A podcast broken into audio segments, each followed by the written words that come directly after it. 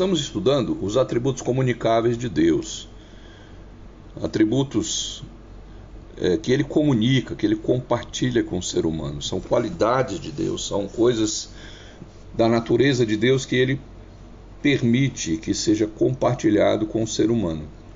Nós temos o amor, a bondade, a misericórdia, a sabedoria, a justiça, a santidade, a veracidade, a liberdade a paz. Nós já temos um primeiro podcast sobre o amor, temos um segundo sobre a bondade e a misericórdia, e esse é sobre a sabedoria de Deus. Quando a gente fala em sabedoria de Deus, nós entendemos, precisamos compreender que sabedoria de Deus indica que Deus é infinitamente sábio. Deus é a fonte de toda a sabedoria. No Salmo 147, versículo 5, o salmista escreve: Grande é o Senhor nosso e muito poderoso. O seu entendimento não se pode medir. Não há parâmetro de medida para que nós possamos compreender a sabedoria de Deus. Por isso que se diz que ele é infinitamente sábio. Ele é detentor de uma sabedoria infinita. Em Isaías 40, versículo 28, o profeta pergunta: Não sabes, não ouvistes? Que o eterno Deus, o Senhor, o Criador dos fins da terra, nem se cansa, nem se fatiga, não se pode esquadrinhar o seu entendimento. Não há como medir, não há como fazer parâmetros ou sistematizar o entendimento de Deus. O apóstolo Paulo, quando escreve aos Romanos, ele fala Ó oh, profundidade da riqueza, tanto da sabedoria como do conhecimento de Deus. Quão insondáveis são os seus juízos e quão inescrutáveis os seus caminhos. O apóstolo Paulo lança mão de uma canção, de um hino da igreja primitiva, para falar que não há como sondar, não há como como perscrutar, não há como, como compreender os caminhos, os juízos, a sabedoria de Deus. Muitas vezes nós queremos que Deus haja, atue em determinada situação conforme o nosso padrão de sabedoria, aquilo que achamos que é, que é justo. Aquilo que achamos que, que Deus deveria fazer, aquilo que nós entendemos que seria o certo, o correto, e Deus não age conforme os nossos pensamentos, conforme a nossa sabedoria. Daniel, no capítulo 2, no versículo 20, ele escreve: Seja bendito o nome de Deus, de eternidade a eternidade, porque dele é a sabedoria e o poder. Escrevendo assim, Daniel coloca a sabedoria de Deus e o poder de Deus no mesmo nível, no mesmo patamar. Deus tanto tem a sabedoria para planejar e, e agir, quanto tem o poder, o poder de ação. Jó, ele escreve no capítulo 12, versículo 13: Com Deus está a sabedoria e a força. Ele tem conselho e entendimento. Então, o conselho de Deus, o entendimento de Deus são agentes da sabedoria de Deus. E quando a gente fala em conselho de Deus, conselho do Senhor, nós não estamos só falando da capacidade de Deus nos aconselhar, dele ser o nosso conselheiro, mas estamos falando da capacidade de decisão do conselho eterno de Deus conselho no sentido de, de reunião de, de pessoas, no, no, no sentido de reunião de entidades para tomar decisões.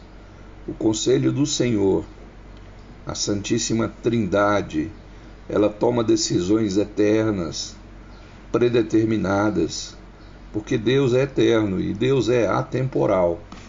Então, se queremos compreender a sabedoria de Deus, nós temos que compreender esses pressupostos. de que Deus tem o poder, a sabedoria e o conselho. E ele compartilha conosco esse atributo. Por isso que lá em Tiago, quando nós lemos a carta de Tiago, lá no finalzinho do Novo Testamento, logo no capítulo 1, nos versículos 2 a 6, quando nós analisamos esses versículos, nós chegamos à conclusão de que passar por provações deve ser motivo de alegria e que quando somos provados, quando a nossa fé é provada, isso resulta em nós perseverança. E a perseverança precisa ter ação completa para nos fazer perfeitos e íntegros. E até aqui você pode perguntar o que esse texto tem a ver com sabedoria. É porque nós precisamos de sabedoria para passar pelas situações da vida, passar pelas provações, passar as provações com alegria. Isso só é possível quando a gente recebe de Deus o atributo da sabedoria, para que nós entendamos por que, que estamos passando por determinadas provas e assim nos tornemos mais perseverantes, nos tornemos aperfeiçoados e íntegros. E aí Tiago diz: se alguém precisa de sabedoria, peça a Deus. Tiago reconhece que Deus é o detentor de toda a sabedoria. E Tiago também reconhece que essa sabedoria de Deus ela é compartilhada conosco. Porque ele diz: peça a Deus, porque Deus dá sabedoria a todos liberalmente. E Deus não censura em nada a quem pede sabedoria. Nada lhes impropera Deus não se queixa de quando alguém pede a ele sabedoria. Tiago também fala que quando pedimos sabedoria a Deus, essa sabedoria será concedida. E que nós não podemos duvidar de que essa sabedoria de Deus será compartilhada conosco. Um outro pressuposto é que a sabedoria de Deus é completamente superior à sabedoria dos homens. Por isso que Deus fala através do profeta Isaías, no capítulo 55, no verso 8, ele diz: Os meus pensamentos não são os seus pensamentos, nem os seus caminhos são os meus caminhos, diz o Senhor. A forma de Deus agir, a forma de Deus pensar, a forma de Deus se relacionar, de planejar e de executar alguma coisa é completamente superior aos nossos pensamentos. Quando somos é, afetados ou atingidos por determinada ação, o nosso primeiro impulso é de julgar e condenar as pessoas que se levantaram contra nós. Quando nós vemos alguma injustiça, tanto no noticiário como nas redes sociais, ou quando sabemos de alguma injustiça à nossa volta, o nosso desejo é de resolver, é de, é de agir, de julgar e de executar a pena daquele que cometeu a injustiça. E quando isso não acontece, quando nós vemos as pessoas saírem de situações impunes, ou, ou esperamos que aconteça um grande mal àquela pessoa que fez o mal e não acontece, nós precisamos entender que os nossos pensamentos não são os pensamentos de Deus, e nem os nossos caminhos são os caminhos de Deus. Há um texto muito bonito, é, narrado por Jó, no seu livro, no capítulo 28, dos versículos 12 ao versículo 28. É um texto que aborda o tema da sabedoria. Eu aconselho que você faça essa leitura de Jó 28, de 12 a 28. Faça com calma. Faça pedindo a Deus que revele os seus propósitos, os seus ensinamentos nesse texto. Mas desse texto de Jó, eu gostaria de destacar do capítulo 12, o versículo 13, aonde Jó diz que essa sabedoria não está com os homens. Ela não tem origem aqui. E apesar de tudo que aprendemos na escola sobre é, René Descartes, que que ele parte né, do não conhecimento, do pensamento, da razão para compreender o mundo, dos filósofos, né? É, Sócrates, Platão, Aristóteles, os grandes nomes da, da filosofia grega, da filosofia alemã contemporânea, é, apesar de tudo isso, nós entendemos pela palavra de Deus que a sabedoria não está com os homens. Ela não tem origem nos homens. Os homens apenas procuram por ela. Mas a verdadeira sabedoria, ela não está com os homens. E no versículo 20, Jó pergunta de onde vem essa sabedoria. E logo no versículo 21 ele diz: a sabedoria está encoberta, ela está escondida. E Deus sabe onde essa sabedoria está. Jó afirma isso no versículo 23. E no versículo 28, ele afirma que a sabedoria está em temer a Deus e se afastar do mal. Então essa sabedoria que nós recebemos de Deus, ela tem uma aplicabilidade relacional. Ela precisa ser aplicada nas nossas relações. Então ela funciona na minha vida, para mim, para as minhas decisões, para a minha maneira de ver o mundo. Mas ela também funciona para as minhas relações com a minha família, para a forma como eu educo os sentidos da minha família, para a forma como eu interajo com os meus parentes, parentes que às vezes não são cristãos ou que têm uma fé diferente da minha.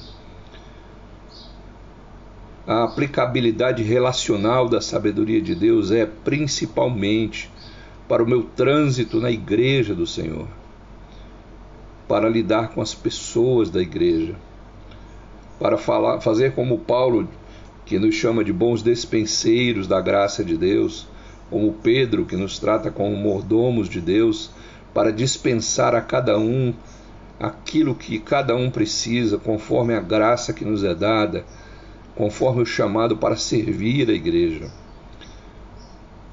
E, enfim, a aplicabilidade relacional da sabedoria nos ajuda no nosso trânsito, no nosso contato com o mundo de uma forma geral. Então, nós precisamos aplicar a sabedoria de Deus nas nossas relações pessoais, intrapessoais, interpessoais, principalmente com a igreja e também com o mundo. Talvez o maior exemplo disso seja o apóstolo Paulo.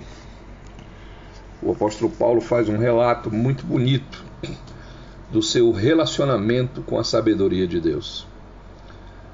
Nós pegamos dois textos e colocamos esses dois textos em paralelo fizemos uma comparação do que Paulo é, da personalidade de Paulo em Atos 9 e daquilo que Paulo diz ser no final da sua vida, no final do seu ministério, na primeira carta que ele escreveu a Timóteo, no capítulo 1. Nós podemos fazer uma comparação entre esses dois textos, uma comparação bem interessante. É, em Atos 9, capítulo 9, versículos 1 e 2, está escrito assim: Saulo, respirando ainda ameaças e morte contra os discípulos do Senhor, dirigiu-se ao sumo sacerdote e lhes pediu cartas para as sinagogas de Damasco, a fim de que, caso achasse alguns que eram do caminho, assim homens como mulheres, os levasse presos para Jerusalém. Esse é o velho Paulo, ainda chamado de, de Saulo, Saulo de Tarso. A sabedoria humana de, de, de Saulo dizia ele que essas pessoas que se diziam do caminho, e é assim que o cristianismo foi chamado num primeiro momento, o caminho, que essas pessoas eram pessoas blasfemas, que eram pessoas que precisavam se calar, parar de pregar a um Jesus que já havia morrido, parar de pregar a um Cristo, Messias, que não tinha feito revolução alguma, física, pessoal, bélica, violenta contra o Império Romano, E eles precisavam se calar porque eles estavam blasfemando. E Atos 9 diz que Paulo respirava, respirava ameaças e morte. Ele estava tão convicto que aquelas pessoas estavam erradas, que as pessoas que seguiam a Jesus, tanto homens como mulheres, que eles estavam errados, que eles precisavam ser aniquilados, precisavam ser mortos.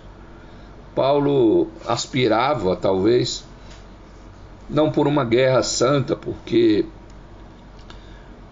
era muito poder no farisaísmo, no Império Romano, para que o cristianismo primitivo combatesse.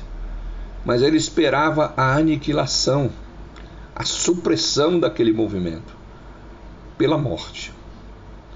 Mas, quando ele escreve sua primeira carta a Timóteo, no capítulo 1, no versículo 13 e no versículo 16, Paulo diz assim: A mim, que no outro tempo era blasfemo e perseguidor e insolente, mas obtive misericórdia, pois o fiz na ignorância e na incredulidade.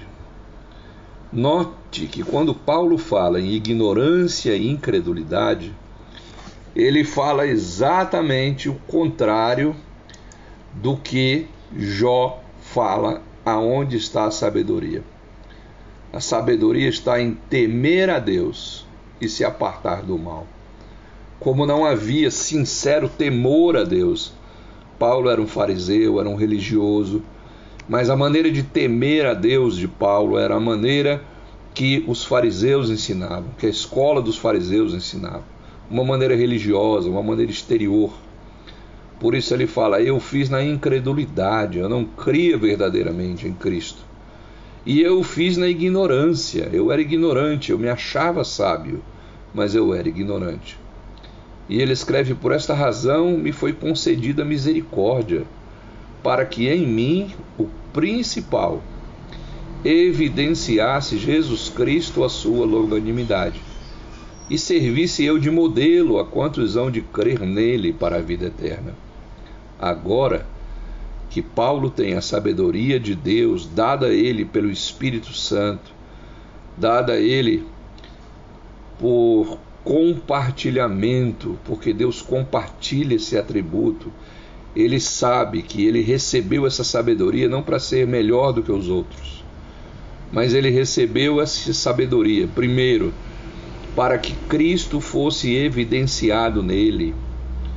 Para isso que nós precisamos de sabedoria para evidenciar Jesus Cristo em nós. E para que ele servisse de modelo às pessoas que iriam crer. Esse deve ser o nosso ideal. Esse deve ser o nosso propósito quando recebemos a sabedoria de Deus. O propósito de em nós evidenciarmos a Jesus Cristo e servirmos de modelo para as outras pessoas que vão crer ainda que nós não conhecemos, que nós não sabemos quem é, mas precisamos ser modelo para todos, para que, dentre aqueles que vão crer, nós sejamos a referência. É, a igreja está tão acostumada e tão habituada a conviver com o pecado que quando falamos que nós somos a referência, somos o modelo para outras pessoas, essa fala muitas vezes nos assusta. Nós não queremos que ninguém seja como nós, porque nós somos pecadores, porque nós erramos.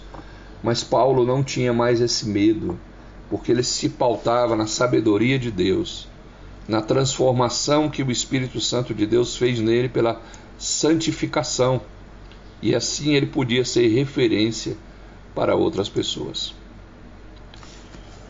Quando nós pensamos é, em receber a sabedoria de Deus compartilhada conosco, nós detemos essa sabedoria em nós, nós crescemos em sabedoria através do estudo da Bíblia, nós percebemos que nós precisamos aplicar essa sabedoria no fluxo de comunicação, no nosso fluxo de comunicação eu separei aqui o trânsito do nosso fluxo de comunicação, as informações que nós recebemos. Nós recebemos ao ver, ao ouvir determinadas coisas, a ler, e nós transmitimos quando nós escrevemos e quando nós falamos. O ver, o ouvir, o falar, o ler e o escrever, eles viabilizam esse fluxo de entrada e saída de sabedoria. Eles nos viabilizam a capacidade de levar a outras pessoas ou não a sabedoria que nós recebemos de Deus. Se nós olharmos essas, esses verbos, ver, ouvir, o falar, o ler e o escrever, nós podemos dividi-los em portas, portas de sabedoria. As portas de entrada, aonde tudo aquilo que nós vemos, ouvimos e lemos precisa ser filtrado pela sabedoria de Deus. Precisa passar pelo crivo da sabedoria de Deus. Tudo aquilo que nós vemos da nossa vizinhança, nas ruas, nos noticiários, na internet, tudo aquilo que nós ouvimos, tudo aquilo que nós lemos nas nossas, nos nossos stories, tudo aquilo que nós lemos nos nossos status, nas mensagens que recebemos via WhatsApp, via Facebook, via Instagram, nós precisamos filtrar pela sabedoria de Deus. Saber se devemos repassar essas informações, sabemos é, sabermos se nós precisamos acrescentar comentários e que tipo de comentários nós vamos acrescentar, porque isso pode fugir ao propósito da nossa da recepção da sabedoria de Deus, porque nós recebemos a sabedoria de Deus para deixarmos a ignorância e a incredulidade. Nós recebemos a sabedoria de Deus para sermos modelo. E como modelo, nós, nós somos os influenciadores do mundo.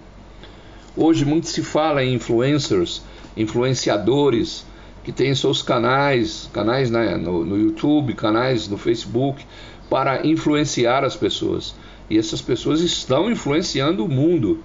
E nós, que somos os detentores da sabedoria, muitas vezes estamos aplaudindo os seus conceitos e as suas ideias. Muitas vezes nós estamos concordando com essas pessoas. Quando elas criticam o governo, quando elas criticam é, os acontecimentos mundiais, as injustiças sociais, muitas vezes nós colaboramos para o ódio, para a indignação. E nós não recebemos a sabedoria de Deus para isso. Nós recebemos a sabedoria de Deus para sermos modelo. As portas de saída, aquilo que nós vamos compartilhar, estão nos verbos falar e escrever. Então é preciso um cuidado naquilo que eu vou falar e naquilo que eu vou escrever nas redes sociais. É preciso muito cuidado com o que eu vou falar ao próximo, aos vizinhos, à minha família, porque eu recebi a sabedoria de Deus.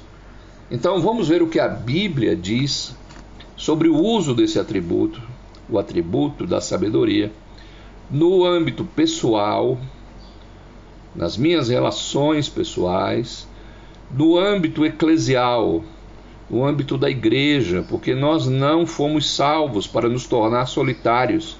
Nós fomos tirados do mundo, mas colocados num grupo, num grupo chamados para fora, a eclésia, os eleitos, os eclectos, a eclesia, a igreja. Nós fazemos parte da igreja de Jesus.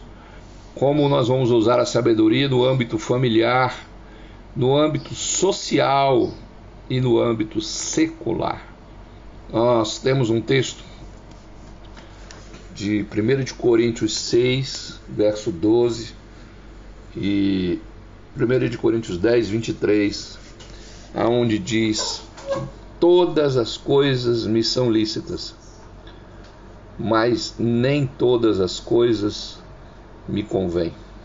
Todas as coisas me são lícitas. É, nós quando nos tornamos cristãos, nós ficamos numa linha tênue entre o que é lícito e o que é pecado. E muitas vezes nós andamos na margem, na margem do que é lícito. Nós perguntamos: é lícito um crente tomar vinho? Ah, a Bíblia não condena, então nós andamos nessa linha da licitude. que é uma linha é, é, vizinha à linha da pecaminosidade. Nós às vezes é, olhamos se é pecado determinadas atitudes no namoro ou no casamento e a gente entende, não, a Bíblia não diz nada sobre isso. Não, então, se a Bíblia não diz nada, é porque não é pecado, então eu posso andar por essa linha. Mas o que Paulo sugere é algo completamente diferente. Paulo diz: Todas as coisas me são lícitas. Todas as coisas me são lícitas, mas nem toda, com, todas as coisas me convêm. Eu não posso me deixar dominar por essas coisas. Nem todas as coisas edificam. E aqui eu compreendo que o uso da sabedoria me é dado para edificação para que eu possa edificar outras pessoas. Paulo também escreve a Timóteo e ele fala da necessidade de uma instrução saudável. Ele diz: prega a palavra, insiste, quer você seja oportuno, quer não, corrija as pessoas, repreenda e exorta, mas com toda longanimidade, com toda paciência e doutrina porque haverá um tempo em que as pessoas não vão suportar essa doutrina. Elas vão se cercar de mestres, de pastores, de bispos e apóstolos, segundo as suas próprias cobiças, como que sentindo coceira nos ouvidos. E ele fala: Tu, você sobe, você sobre em todas as coisas, Timóteo. Porque as pessoas vão se recusar a dar ouvidos à verdade e vão se entregar às fábulas. Muita gente nas igrejas hoje crendo em fábulas crendo na existência de, de, de apostolicidade, de ações do Espírito Santo, de milagres e de curas que na verdade não passam de teatro, não passam de encenação, mas as pessoas gostam dessas fábulas. E para isso nós somos chamados, para que com a sabedoria de Deus nós venhamos exortar, corrigir, repreender com todo o amor, com toda a longanimidade, mas com toda a doutrina de Deus, para que essas pessoas saiam do engano para isso nós usamos a sabedoria. Para isso nós usamos a sabedoria nas redes sociais, nas nossas falas com os nossos familiares, com os nossos amigos e com as pessoas que nos abordam. Lá em Colossenses, capítulo 3, versículo 16, Paulo fala que nós precisamos ter em nós a sabedoria de Deus, a palavra de Cristo habitando, a sabedoria de Deus que está na palavra de Cristo habitando de forma rica em nossa mente, para que nós possamos instruir, aconselhar as pessoas da igreja e também ser instruído e também receber aconselhamento. Ele diz: Instruí-vos e aconselhai-vos mutuamente em toda a sabedoria, para que nós usemos para a edificação, para a instrução da igreja. Quando ele escreve aos Efésios, no capítulo 4, no verso 29, Paulo fala assim: Não saia da vossa boca nenhuma palavra podre, nenhuma palavra torpe. As palavras que devem sair da sua boca são aquelas que unicamente forem boas para edificar o outro. Só saia da minha boca aquilo que for para edificar conforme a necessidade de cada um, para transmitir graça aos que ouvem. Eu preciso pensar nisso quando eu for ao Facebook fazer um comentário e xingar e, e ser um hater, ser mais um a, a, a colocar a situação mais para baixo, ser mais um a fomentar a desgraça humana, mas eu preciso levar graça aos que ouvem. Se eu for fazer um, um comentário, eu preciso colocar a sabedoria de Deus nesse comentário. As mesmas coisas valem para os nossos, nossos stories do, do WhatsApp, do, do Instagram, as coisas que eu compartilho, as postagens que eu faço, as minhas falas ao telefone, as minhas conversas no WhatsApp, elas precisam transmitir graça aos que ouvem. E as palavras que vão ser emitidas nessa porta de saída, elas são aquelas que servem unicamente para edificação. No capítulo 5 de Efésios, no versículo 4, Paulo fala que fique longe da gente a conversação podre, a conversação vazia, as palavras vazias, as chocarrices, as zombarias, o bullying. são coisas inconvenientes. Mas pelo contrário, o que sai da minha boca, o que sai pelas portas de saída da minha alma, precisam ser coisas que tragam gratidão, ações de graça. Jesus alerta que aquele que fizer tropeçar qualquer um dos daqueles que creem nele, ele fala isso em Mateus 18, no versículo 6, se alguém fizer tropeçar um desses pequeninos que acreditam em mim, melhor lhe fora que pendurasse uma pedra no pescoço e se lançasse no mar. Seria melhor, seria mais digno, seria mais prático, seria mais fácil. Então, eu preciso, diante desse estudo sobre a sabedoria de Deus, eu preciso identificar na minha rotina quais são as minhas ações, se elas são sábias, se elas não são sábias, se elas são tolas, se elas são nécias, se elas vão no fluxo da palavra de Deus ou se elas vão no fluxo do mundo, daquilo que o mundo espera que eu faça. Quando o mundo cancela uma pessoa numa rede social, ele espera que eu faça o mesmo. E se eu não faço, eu sou como uma pessoa que está sendo cancelada. As minhas ações, elas têm me envolvido emocionalmente. Eu tenho me deixado envolver emocionalmente pela palavra de Deus ou eu tenho me deixado envolver emocionalmente pela secularidade, pelo mundo. Eu preciso identificar nas minhas ações diárias se essas ações elas demandam sabedoria, se elas tentam me enredar num pensamento sem reflexão. Eu preciso observar e atender à carência das pessoas que me rodeiam por sabedoria. E aqui eu faço uma pergunta: a minha vida é secular ou a minha vida é religiosa? Vamos parar um pouquinho nesse finalzinho do podcast para pensar: a minha vida é secular ou a minha vida é religiosa? A minha vida é do mundo ou a minha vida é da igreja?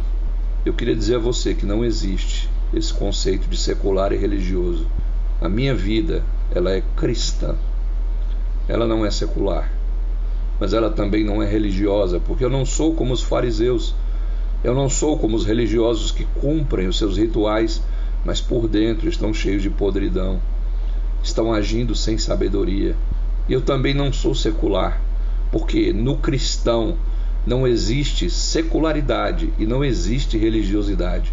No cristão só existe uma vida de culto a Deus. Um culto que acontece aos domingos e se perpetua na segunda, na terça, na quarta, nas suas relações familiares de trabalho, nas suas relações sociais, nas suas redes sociais. Eu não sou secular, eu não sou religioso, eu sou cristão. Que você tenha a sabedoria de Deus para ser cristão, que você identifique e passe pelo filtro da sabedoria de Deus, tudo que passa nas portas de entrada dos seus sentimentos, do seu conhecimento, e que você emita o compartilhar da sabedoria de Deus nas portas de saída, naquilo que você fala, naquilo que você escreve. Que Deus te abençoe e até o nosso próximo podcast.